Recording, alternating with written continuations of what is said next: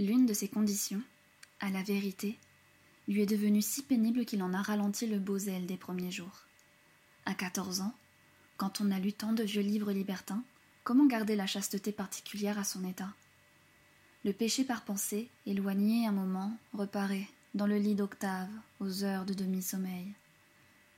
Voilà même qu'il le confesse moins anxieusement, comme il ne se sent plus menacé que du purgatoire. Il ne faut pas, mon fils, lui dit pourtant son confesseur, que votre scapulaire vous éloigne de Dieu. Mais ces sages conseils, qui d'abord éveillaient chez Octave un sourire d'obéissance sereine, ont fait germer dans son esprit une diabolique pensée. Il l'exécute sans retard. Il se livre sans fin aux complaisances anciennes, qu'il savoure avec passion, et, joignant le blasphème à l'impureté, la confession suivante s'ouvre par ce discours. Mon père, je m'accuse d'être résolu à tromper la justice de Dieu. Mais vous savez, mon pauvre enfant, combien la chose est impossible. Mon père, j'entrerai au royaume de Dieu couvert des plus honteux péchés. Et comment, mon enfant? Octave n'a pas répondu.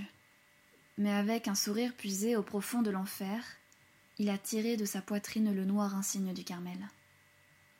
Puis, comme le bon père continue de rester muet, Dieu ne m'atteindra pas au travers de ce vêtement. L'indignation du prêtre, à ce clair aveu, se fait jours en paroles entrecoupées. Malheureux idolâtre, effronté sacrilège.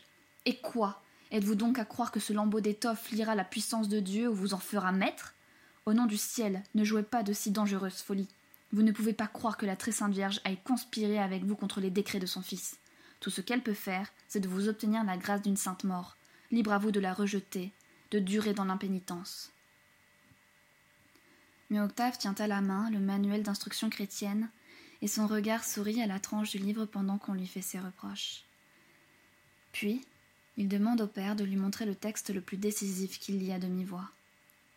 Comme la promesse formelle et précise de la Vierge doit avoir son effet, Dieu permettra que le pécheur rebelle et obstiné soit saisi par la mort à l'heure où il sera privé du scapulaire. Dieu permettra ce qu'il voudra, poursuit Octave.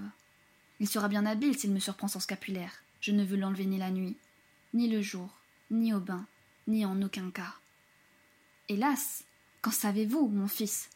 Savez-vous ce que dureront seulement ces résolutions? À fréquenter le monde, peut-être viendrez-vous à mépriser ce saint bouclier, à moins que l'orgueil de la vie ne vous en éloigne tout seul.